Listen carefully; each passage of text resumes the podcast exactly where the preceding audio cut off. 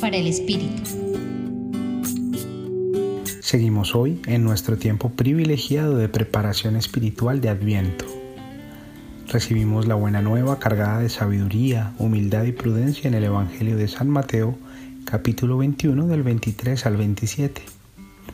En este encontramos a Jesús en una de aquellas serias situaciones que tuvo que vivir en el cumplimiento de su misión, caracterizadas por el rechazo constante y el malestar que sentían las autoridades religiosas de la época.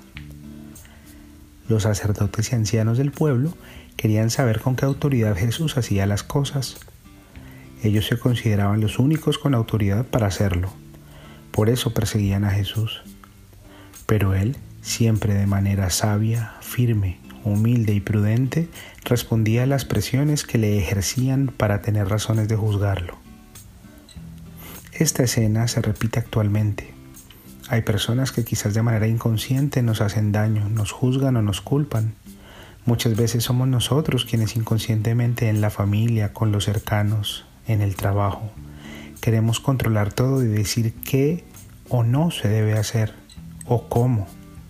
Creemos tener la autoridad descalificando, dudando de la palabra y acción de los demás, rechazando, persiguiendo o minimizando al que piensa diferente. Ahora, para seguir caminando en esta preparación de Adviento, te invito a reflexionar con estas preguntas. Al reconocer tus capacidades, destrezas, conocimiento o manera de pensar, ¿desde dónde sueles relacionarte con los demás? ¿Cómo están el servicio, la humildad, la honestidad y la prudencia en tus relaciones interpersonales? Compartió contigo Gustavo Espinel desde el Centro Pastoral de la Pontificia Universidad Javeriana.